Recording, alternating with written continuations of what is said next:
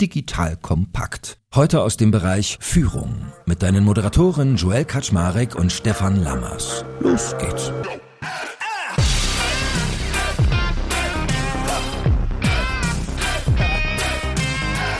Hallo Leute, mein Name ist Joel Kaczmarek.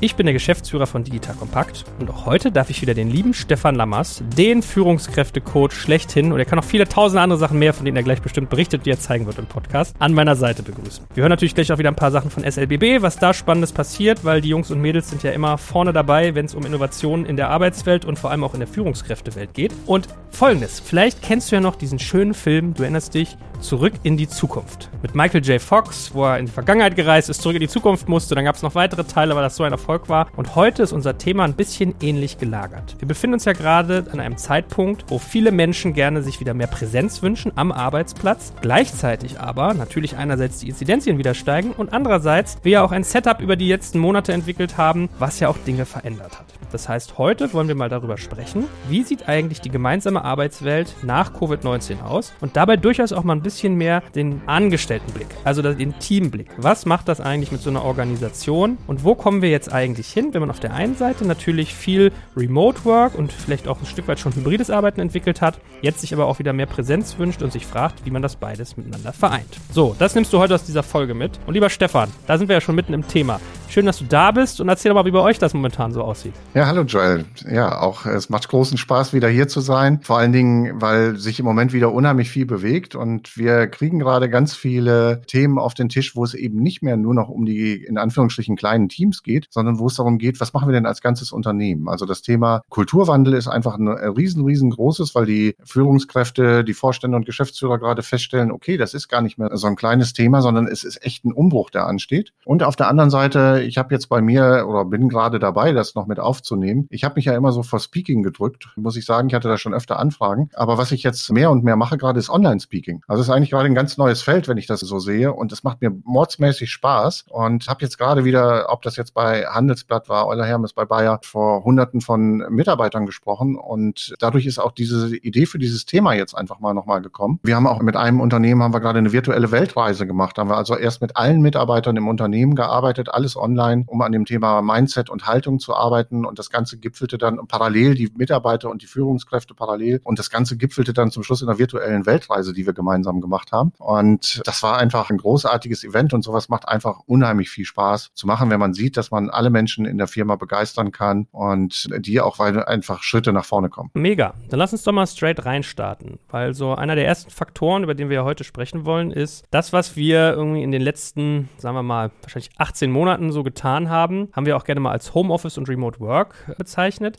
aber ein Stück weit ist ja Homeoffice auch nicht gleich Homeoffice. Und ich weiß, du bist jemand, der auch immer sagt, das, was wir im letzten Jahr gemacht haben, war eigentlich kein richtiges Homeoffice. Kannst du da mal so ein bisschen deinen Blick drauf geben, was vielleicht jetzt auch so eine Sonderfallsituation war in den letzten Monaten? Ja, das würde ich gerne machen. Ich würde aber gerne wirklich noch vorher einen Schritt zu machen äh, zu deiner Einleitung zum Thema zurück in die Zukunft. Weil das ist mir ein ganz wichtiger Punkt, weil ich habe mich mit diesem Film vorher ehrlich gesagt gar nicht so sehr auseinandergesetzt, sondern jetzt erstmal. Und ich habe Folgendes festgestellt, dass am 21. Oktober 2015, das war so ein fieser Herbsttag, den man sich eigentlich gar nicht wünscht, das 30-jährige Jubiläum von Zurück in die Zukunft war. Und dann haben sich die Leute natürlich auch angeguckt, was ist denn davon realisiert worden, was damals in dem Film alles vorkam, weil der, der ist ja in diese, genau in dieses Datum gereist und 16.49 Uhr an dem Tag 2015 gab es eine große Party überall auf der Welt und alle haben geguckt, sozusagen, was ist da los ja, und haben das gefeiert, diesen Film. Und was ich total spannend finde, ist, dass damals in diesen Beobachtungen rausgekommen ist, dass so von diesen technischen Sachen sich unheimlich viele Sachen verändert haben und dass wir aber auf der anderen Seite, obwohl wir heute solche Medien haben wie Internet, solche Medien wie Social Media, dass wir vielleicht auch viel mehr reisen, als wir das in den 80er Jahren gemacht haben, dass sich das soziale Verhalten kaum geändert hat. Das ist relativ stabil geblieben. Das heißt, für uns ist dieser soziale Kit, dieses in Verbindung sein mit anderen, einfach was äh, essentiell Wichtiges, egal wie sich sozusagen die Formen, in denen wir unterwegs sind, sich ausbreiten. Also egal wie viel Social Media auf einmal möglich ist, wie oft sehen wir sozusagen, dass Leute zusammensitzen und gleichzeitig im Social Media sitzen, aber sie sitzen zusammen. Warum machen sie das denn nicht alleine in ihrem Zimmerchen? Und das ist eben ganz, ganz spannend zu betrachten. Und das hat auch was damit zu tun, wie sich denn die Leute in dieser Zeit gefühlt haben im Homeoffice. Also äh, sie haben sich ja alleine gefühlt teilweise. Das kommt jetzt zu deiner Frage, die du gerade gestellt hast. Und die hatten dann viele Fragen einfach im Kopf zu dieser Zeit. Also wie kann ich mich jetzt gerade um die Kinder richtig kümmern? Wie kriege ich das eigentlich noch hin, neben meinem Job zu, auch noch Elternteil und auch Lehrer gleichzeitig zu sein, Erzieher? Wie gehe ich vielleicht mit meinem Partner um, wenn der gerade massive Probleme hat? Wie funktioniert denn eigentlich das verdammte Internet und wie kriege ich eine vernünftige Bandbreite bei mir hin? Also wir denken, alles funktioniert. Nein, es funktioniert nicht alles. Oder dann auch manchmal so die ganz trivialen Geschichten, wie, wie sorge ich denn dafür, dass die Leute nicht mitkriegen, dass ich gerade in meinem Schlafzimmer sitze oder auch die Kernfrage am frühen Morgen, muss ich mir jetzt auch noch neben der Schlafanzughose, muss ich mich umziehen oder kann ich die anlassen, wenn ich eigentlich nur oben mit dem T-Shirt oder mit der Bluse zu sehen bin? Und wie halte ich auch tägliche Routinen aus? Also es kommt ganz viele Sachen und das kam quasi über Nacht, ohne dass das jemand wollte oder gewählt hat. Und ich finde, das ist so ein Fakt, den muss man sich einfach nochmal bewusst machen. Ja, was da auf einmal auf uns eingeprasselt ist, ohne dass wir das gewählt haben. Und ich finde, das ist total anerkennenswert, dass wir uns auch angucken, wie die Leute das alle geschafft haben, wie sie da hingekommen sind, wie sie das für sich bewältigt haben und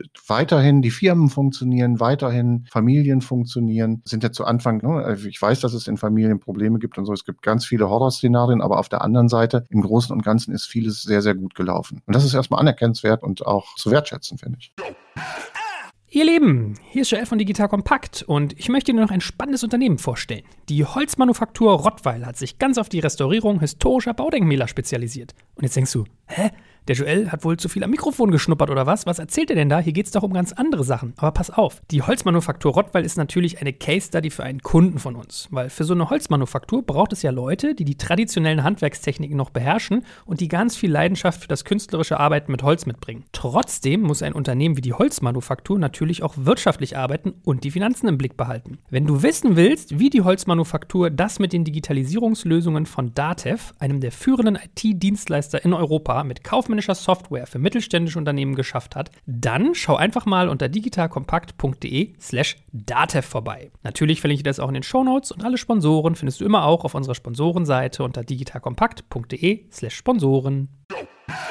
Ich erinnere mich aber auch, irgendwelche amerikanischen Talkshows gesehen zu haben, wo dann Michael J. Fox und der Typ, der den Professor spielt, mit seinem Auto genau an dem Datum reingefahren ist, was du gerade genannt hast. Und in der Tat ist es ja insofern interessant, dass man sich halt wirklich mal überlegt, was hat sich verändert. Ich meine, es war ja auch so eine gewisse Zwangsdigitalisierung, die quasi auferlegt war durch Corona. Also auf einmal fing man ja darüber an zu reden, der Arbeitgeber zahlt dir deinen Internetanschluss zu Hause. Man verschickt irgendwie Kameras, Mikrofone und Rundlichter. Also wir alle haben ja jetzt irgendwie ein ganz anderes Setup zu Hause und wahrscheinlich auch geänderte Anforderungen und Wünsche an so ein Arbeitsplatz, zu dem wir gleich noch kommen werden. Und lass uns dann aber doch wirklich nochmal vertiefen. Also Homeoffice in dieser Sondersituation Corona, was war daran vielleicht anders, als es jetzt sein wird, wenn es sich verstetigt? Ja, ich glaube, dass es für viele Familien alleine das Thema ist, dass die Kinder wieder in die Schule gehen und dass es dadurch auch einfach geregeltere Abläufe gibt. Und ich glaube, das ist ein ganz zentraler Punkt und auch, dass vermutlich, ne, also wir hören ja zumindest im Moment immer wieder, es gibt keine Lockdowns mehr, dass vermutlich eben deutlich mehr Leute auch wieder ins Geschäft gehen können. Und es gibt da ganz große Unterschiede. Unterschiede. Und das finde ich gerade bemerkenswert. Es gibt noch keine klare Linie, wie zukünftig miteinander umgegangen wird. Also ich erlebe sehr viele Unternehmen immer noch, die sagen, bei uns dürfen die Mitarbeiter nur und ganz stark begründet überhaupt ins Unternehmen kommen. Das ist bei einigen auch gerade nochmal verlängert worden. Ich kenne andere Unternehmen, die sagen, unsere Mitarbeiter müssen jetzt, was können wir tun, damit unsere Mitarbeiter überhaupt wieder zurückkommen? Die wollen gar nicht mehr zurückkommen. Also da gibt es ganz, ganz unterschiedliche Dinge und es gibt noch so keinen Common Sense, wie das in der Zukunft aussehen wird. Also das wird noch weitergehen, glaube ich. Aber es ist so eine Frage und da finde ich eine Befragung von T3N ganz, ganz spannend, die, die, die ganz aktuell ist aus dem Juli jetzt. Und da haben sie die Mitarbeiter oder haben sie die Teilnehmer befragt, was wünschen sich denn eigentlich die Arbeitnehmer hinterher? Und die Arbeitnehmer haben gesagt, am liebsten würden sie sich also in der Mehrzahl eine äh, drei Tage Woche Präsenz und zwei Tage zu Hause wünschen. Ja, also dass es so eine Kombination gibt. Und das hört sich ja erstmal ganz, ganz toll an, aber das sind auch Mordsherausforderungen. Weil was heißt das denn nachher am Ende? Aber da kommen wir vielleicht später nochmal drauf. Aber ich komme nochmal weiter zur Umfrage. Also 7, 7,5 war auf einer Skala von 1 bis 10 die Bewertung, wie produktiv die Leute zu Hause waren. Also ein sehr hoher Produktivitätswert, wie sie sich gefühlt haben. 92 Prozent möchten nach der Pandemie auch im Homeoffice weiterarbeiten.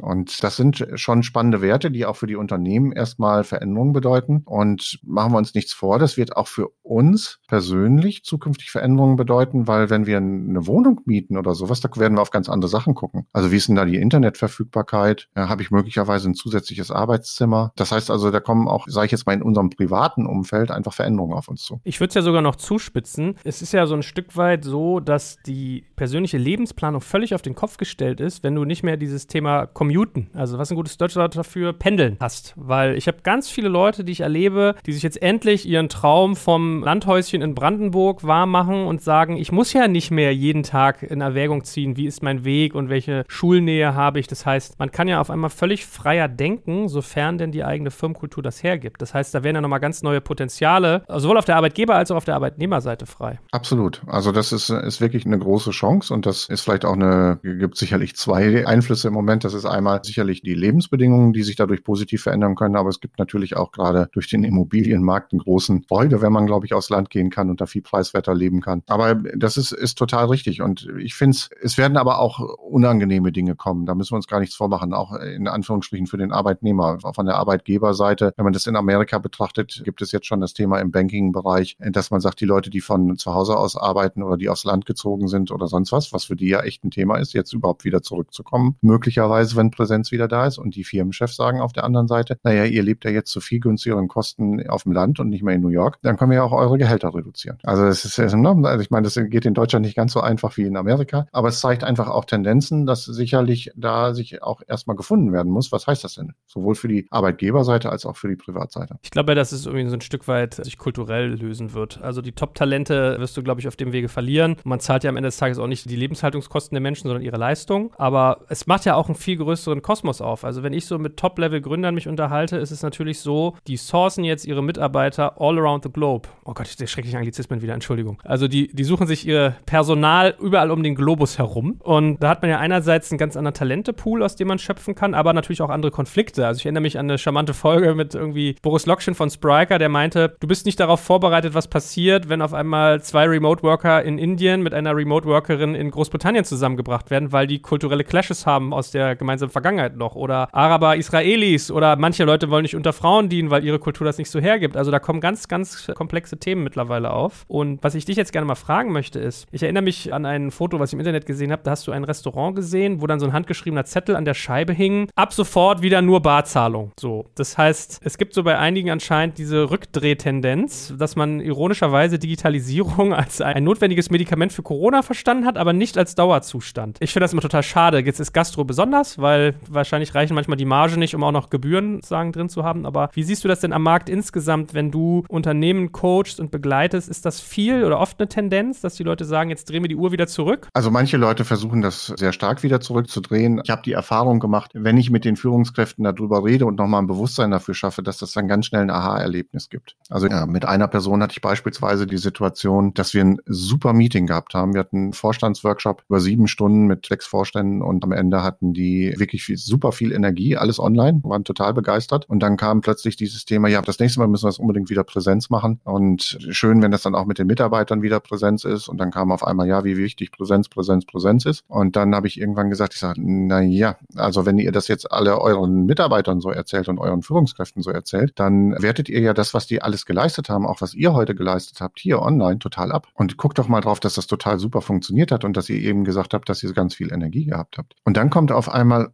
so ein Aha-Erlebnis, dass man da aus diesem Standardmuster rausgeht. Das hat auch, glaube ich, etwas damit zu tun, was so eine Gesellschaft sich selbst so als Mantra auferlegt, ne? dass sie, dass sie sagt, wir müssen uns jetzt unbedingt wieder persönlich treffen, wir müssen unbedingt das machen und so. Und dann hat man ja einfach verhaltensmäßig so diesen Lemminge-Effekt, dass man dann sagt, das ist halt unheimlich wichtig und dass wir dann dabei sind und das wieder so machen. Und ich glaube, das ist etwas, was wir berücksichtigen sollten dabei, dass das erstmal menschlich ist, dass man das wieder zurückdrehen will. Und auf der anderen Seite glaube ich aber auch, dass es danach wieder so eine Kurve gibt, dass man auch darauf guckt, was haben wir denn da drin? Und das ist eben unterschiedlich für Mensch für Mensch, das was drin ist. Ne? Also nehmen wir mal so ein klassisches Beispiel, das sind die Hin- und Rückwege ja, zur Arbeit. Das sagen ganz viele Leute, ja, ich habe ja jetzt diese Zeit gespart. Das ist ja total klasse, dass ich zu Hause bin und dass ich nicht mehr die Fahrzeiten habe und so weiter. Aber es sagen auch eine ganze Menge Leute, mir fehlen diese Hin- und Rückwege, um mich zum Beispiel vom Privatleben und Geschäftsleben genau unterscheiden zu können oder um mal ein Buch in Ruhe lesen zu können oder das zu machen und mich vorzubereiten oder ähnliches. Ne? Das heißt, es gibt gibt nicht dieses Allgemeine. Und ich glaube, das wird die große Herausforderung sein für Führungskräfte in nächster Zeit, so wie du das eben auch beim Interkulturellen beschrieben hast. Nämlich, dass wir auf einmal uns begegnen müssen und uns überlegen müssen, was sind denn die neuen Formen der Zusammenarbeit. Na, und ich glaube, es kommt ja auch noch hinzu, dass einem niemand beigebracht hat, wie man das in seinen eigenen vier Wänden tut. Also diese Psychohygiene. Ja, ist ganz lustig. Ich hatte jetzt irgendwie eine vier Stunden Workshop-Session, wo jemand dann immer gesagt hat, wir machen mal eine biologische Pause. Das war ich ganz nett.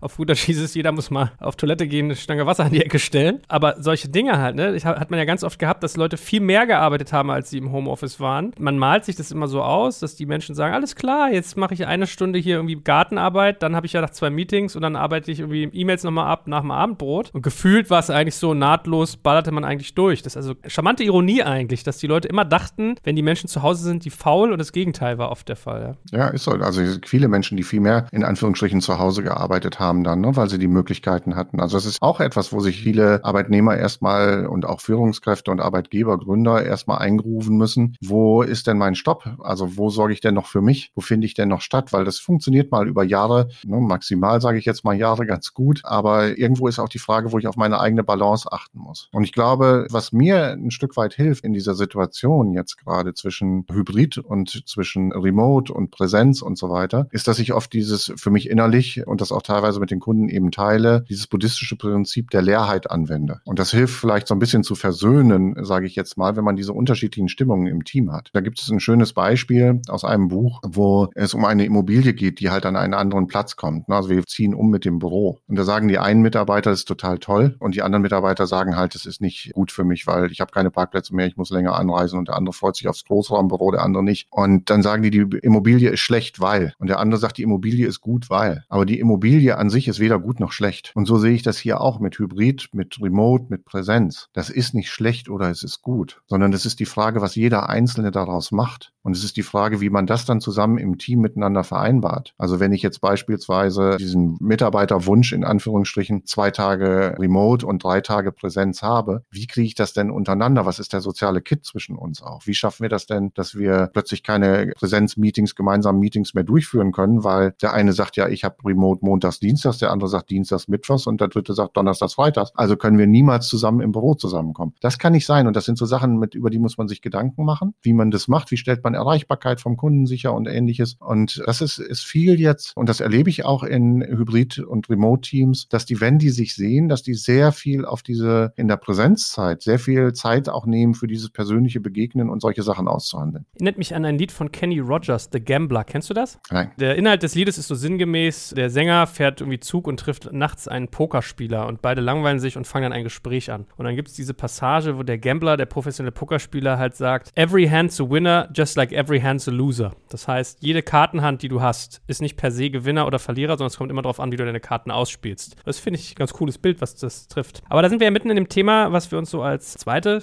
große Themeninsel, sage ich mal, überlegt hatten, nämlich was sich eigentlich an der Zusammenarbeit verändert hat. Also was sich verändert hat an der Zusammenarbeit, ist natürlich, dass wir eine ganz andere Kultur in den Meetings haben. Ne? Also wir haben oftmals, und ich hoffe, dass euch das bei den meisten, die hier zuhören, schon in der Zwischenzeit geändert hat, gibt es ja Dauerfeuer an Meetings. Also man ist durchgetaktet von vorne bis hinten, man hat kaum Zeit, mal was zu essen oder aufs Klo zu gehen oder sonstiges. Und ich glaube, das ist einfach etwas, was sich verändert hat. Was auch dabei ist jetzt, wo die Leute Erkenntnisse haben, dass es so nicht weitergeht, dass man andere äh, Kulturen da finden muss. Was sich verändert hat, ist sicherlich, dass wir nicht mehr so viel den persönlichen Kontakt haben. Aber auch da sind die Menschen und auch die Techniker ja immer sehr schlau. Und ich kenne jetzt in der Zwischenzeit viele, die parallelen Laptop laufen lassen neben dem PC und zwei Leute sind dann miteinander verbunden oder auch mehr und die arbeiten an ihren Themen miteinander. Und wenn einer gerade was quatschen will, so als wenn die halt am Schreibtisch gegenüber sitzen, dann quatschen die halt miteinander. Und ansonsten reden die nicht miteinander, sondern machen ihre Arbeit. Aber dadurch ist dann wieder mehr soziale Interaktion halt möglich. Was wichtig ist in der Veränderung, ist, glaube ich, das Thema, dass Reflexions- und Feedbackgespräche viel, viel öfter stattfinden. Dass man das nicht mehr einmal im Jahr macht, sondern dass man halt schaut, wo macht es jetzt Sinn, die Frequenz höher zu machen, kürzere Meetings zu machen und nicht nur auf das jährliche Mitarbeitergespräch zu warten, sondern sofort ein Instant-Feedback zu geben. Und dazu hilft ja auch unsere High-Performance-Regel, dass man sich möglichst im ganzen Team auch Feedback gibt, um voneinander zu lernen, was ist gut, was ist nicht gut. Und das macht es eben leichter, wenn man das miteinander vereinbart hat, dass man das darf. Und das haben wir ja schon in vorigen Folgen mal erzählt darüber, wie das funktioniert. Und das Thema Online-Führungskräfte, ich stelle das gerade ganz erstaunt fest, dass ich das Gefühl habe, es gibt gerade so eine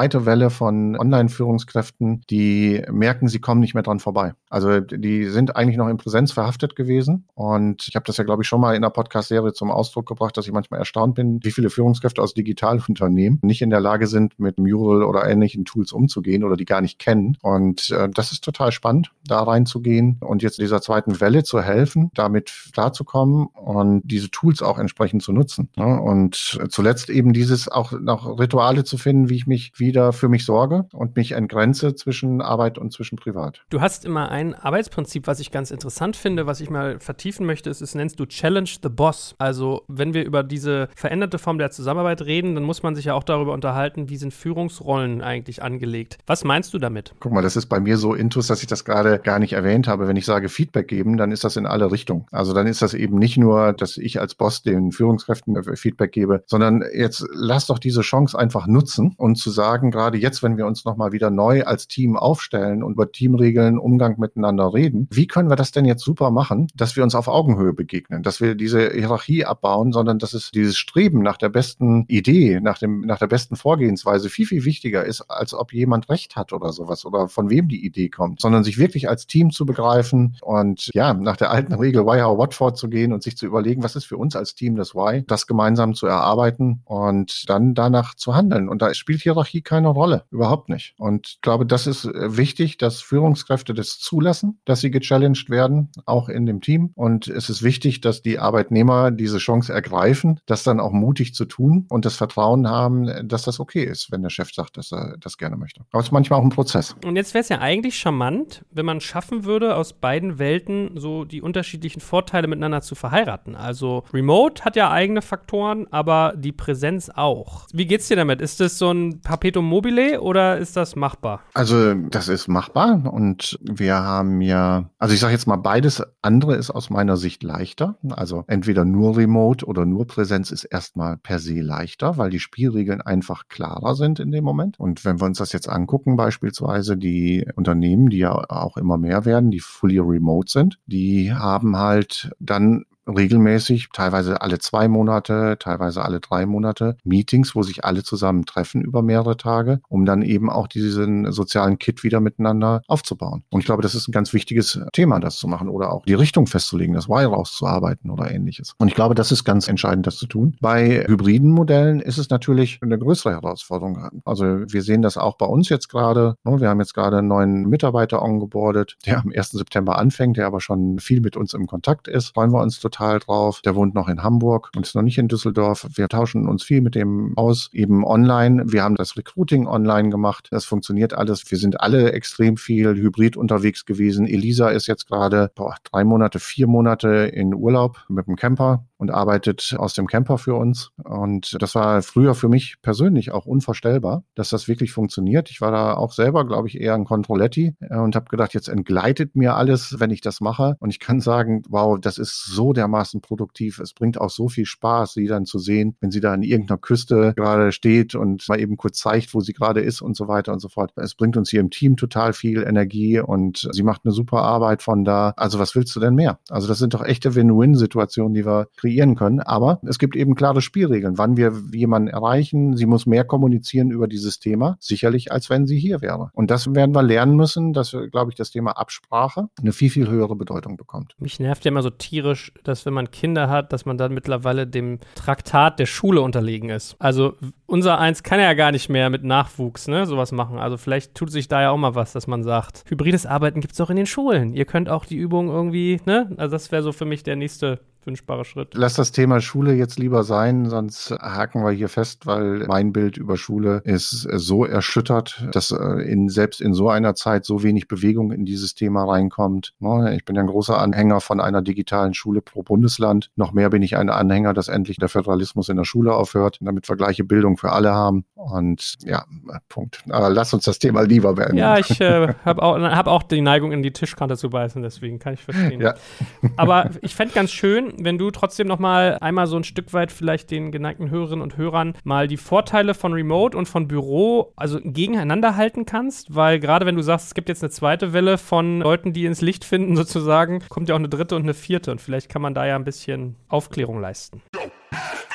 Ihr Lieben, hier ist Joel von Digital Kompakt und es gibt im Leben von Unternehmern und Unternehmerinnen ein paar Dinge, die nicht unbedingt Spaß machen, aber wichtig sind. Und eines dieser Dinge ist für viele sicher das Thema Buchhaltung. Uns raubt die Buchhaltung schon lange nicht mehr den letzten Nerv, weil wir mit unserem Partner Zefdesk ein super Tool dafür einsetzen. Pass auf, Zefdesk ist eine Buchhaltungssoftware für Selbstständige und KMUs, mit der du buchhalterisch zur Topkraft wirst. Du kannst Angebote, Rechnungen, Gutschriften schreiben, Belege erfassen, deine Einnahmenüberschussrechnung oder auch Gewinn- und Verlustrechnung erstellen und vieles mehr. Ich habe jetzt schon drei Buchhaltungstools durchgetestet und wir finden Zefdesk mit Abstand am besten. Für uns waren zwei der Entscheidungstreiber die wirklich gute Benutzeroberfläche und die Möglichkeit zu wiederkehrenden Rechnungen und ich bin mir sicher, dass du in den zahlreichen Features auch etwas für dich findest. Und Zefdesk macht dir dazu ein unmoralisches Angebot. Mit dem Code DK100, DK100 erhältst du 100% auf die ersten drei Monate. Dazu gehst du einfach auf die Weiterleitung digitalkompakt.de slash Buchhaltung und natürlich verlinke ich das auch in den Show Notes und alle Sponsoren findest du immer auch auf unserer Sponsorenseite Seite unter digitalkompakt.de/slash Sponsoren.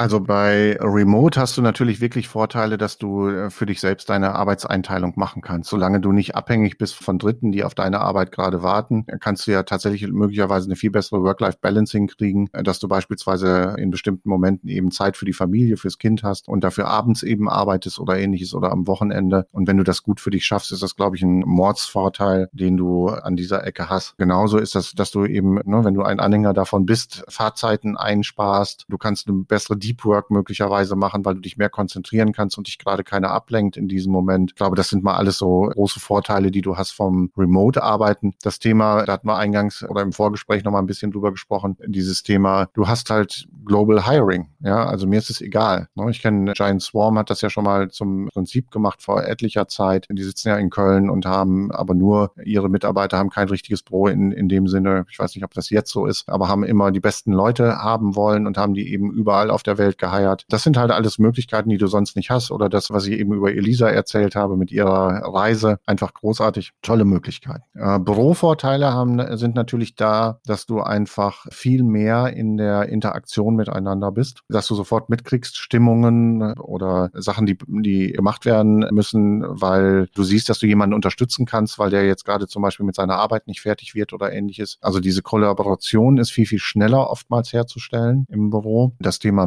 Meetings ist vielleicht intensiver, weil du dich siehst. Du hast natürlich auch diese Sachen, die sich die Mitarbeiter gerne wünschen. Also dieses Thema gemeinsames Mittagessen oder Afterwork-Events oder ähnliches. Das hast du alles im Büro einfach viel, viel einfacher. Das heißt aber nicht, dass das eine das andere ausschließt. Ich als Führungskraft muss mir Gedanken machen, wie kann ich sozusagen diese Bürovorteile auch in die Remote-Welt reinbringen. Das ist die Aufgabe von Führung heute, glaube ich, an der Ecke. Ja, und wie kann ich die Vorteile, die ich vielleicht aus Remote-Arbeit gelernt habe, in den Büroalltag einbringen? Also wie kann ich dafür sorgen, dass wieder Deep Work möglich ist oder ähnliches?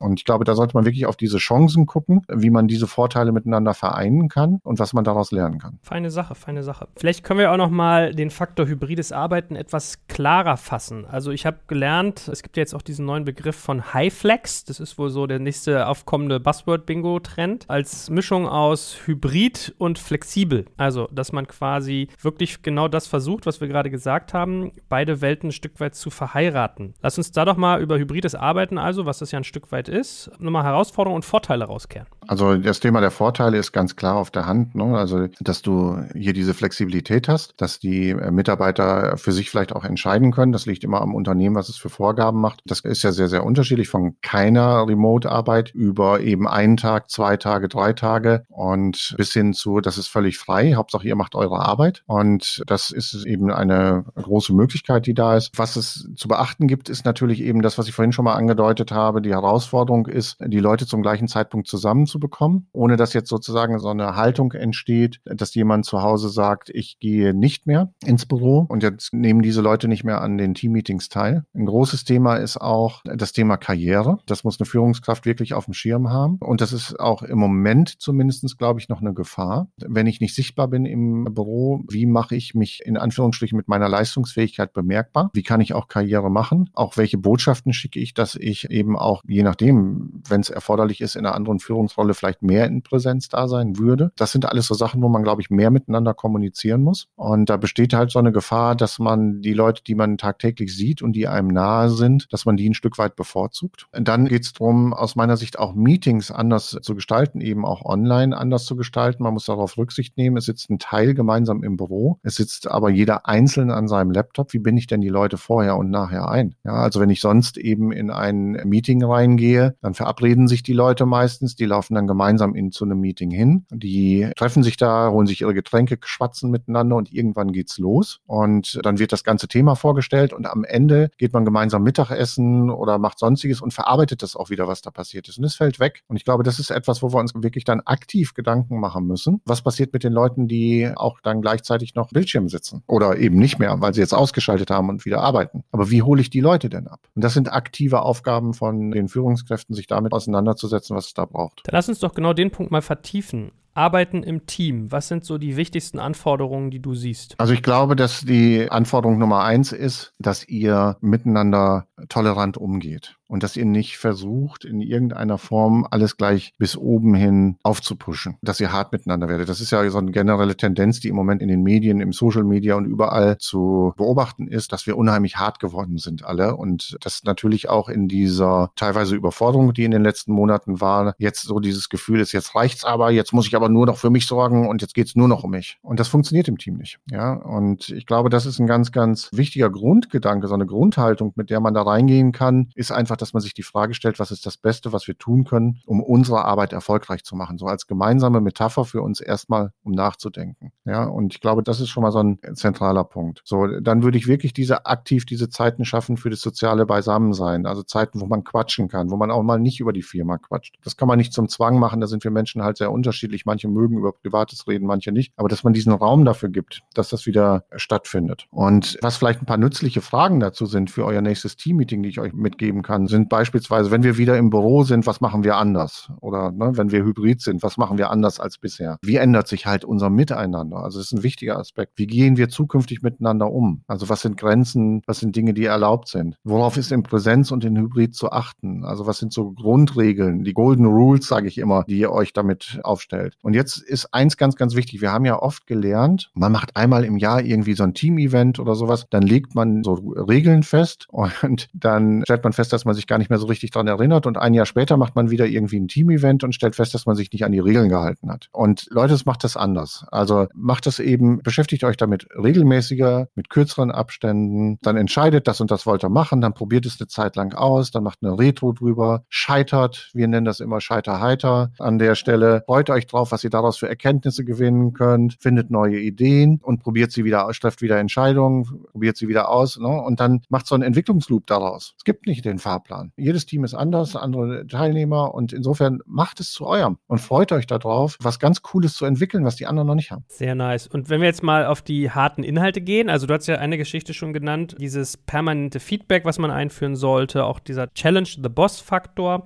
Hast du noch so weitere Arbeitsprinzipien, die du für wichtig hältst? Also Arbeitsprinzipien würde ich sagen, ist für mich einmal so wirklich das konkrete Teamziel oder das konkrete Why nochmal zu formulieren, weil Teams nur erfolgreich sein können, wenn alle in die gleiche Richtung arbeiten. Dieses Thema kritische Rückmeldung vom Team einfordern ist auch ganz, ganz wichtig, damit ne, hier ist ja eine super Chance, sage ich jetzt mal, Ownership an die Mitarbeiter abzugeben, dass man gemeinschaftlich Verantwortung übernimmt. Dazu braucht es aber auch, dass man ehrlich und kritisch miteinander umgeht. Auch da gibt es Folgen zum Thema konstruktiven Dissens schon in dem Podcast. Smartes statt hartes Arbeiten belohnen. Also es geht nicht nur immer um Output, es geht auch um Outcome. Also dieses Thema, was ist denn die Qualität, die dabei rauskommt? Überlegt euch nochmal, wo euer Fokus liegt dabei. Dann auch schnelle Lernschleifen mit dem Kunden. Ich glaube, das ist in der jetzigen Zeit ganz, ganz wichtig, weil beim Kunden sich ja auch vielfach was verändert in den Abläufen. Passt das noch, wie ihr das macht? Gibt es da nochmal irgendwelche Dinge, die ihr anders aufsetzen müsst, aufbauen müsst? Und insofern sind kurze Lernschleifen einfach total wichtig. Permanentes Feedback hatte ich schon gesagt. Und ein ganz, ganz wichtiger Punkt, den ich nochmal rausbringen will, und das sage ich jetzt nicht nur, weil das eins unserer Kernthemen ist, wo wir unterwegs sind, Dauerfokus auf Teamentwicklung legen. Das ist kein Thema für einmal im Jahr, sondern unsere, die Geschwindigkeiten an Veränderungen werden größer, die Fluktuation Organisationen in Teams werden größer. Insofern ist es wichtig, eigentlich Teamentwicklung letztendlich ist eins der Kernthemen einer Führungskraft, eben gerade auch in dem Aspekt des Ownerships, was man stärker einführen möchte, hier eben an dem Thema immer dran zu bleiben, um eben auf der einen Seite leistungsfähig zu sein, auf der anderen Seite aber auch viel Spaß im Team generieren zu können. Kannst du mal vielleicht auch deine Best Practices teilen, was Kommunikation angeht? Weil was ja bei dir jetzt immer mitschwingt, ist, dass mehr Kommunizieren wichtig ist. Man muss mehr darüber reden, wie es einem untereinander geht, mehr Feedback geben, mehr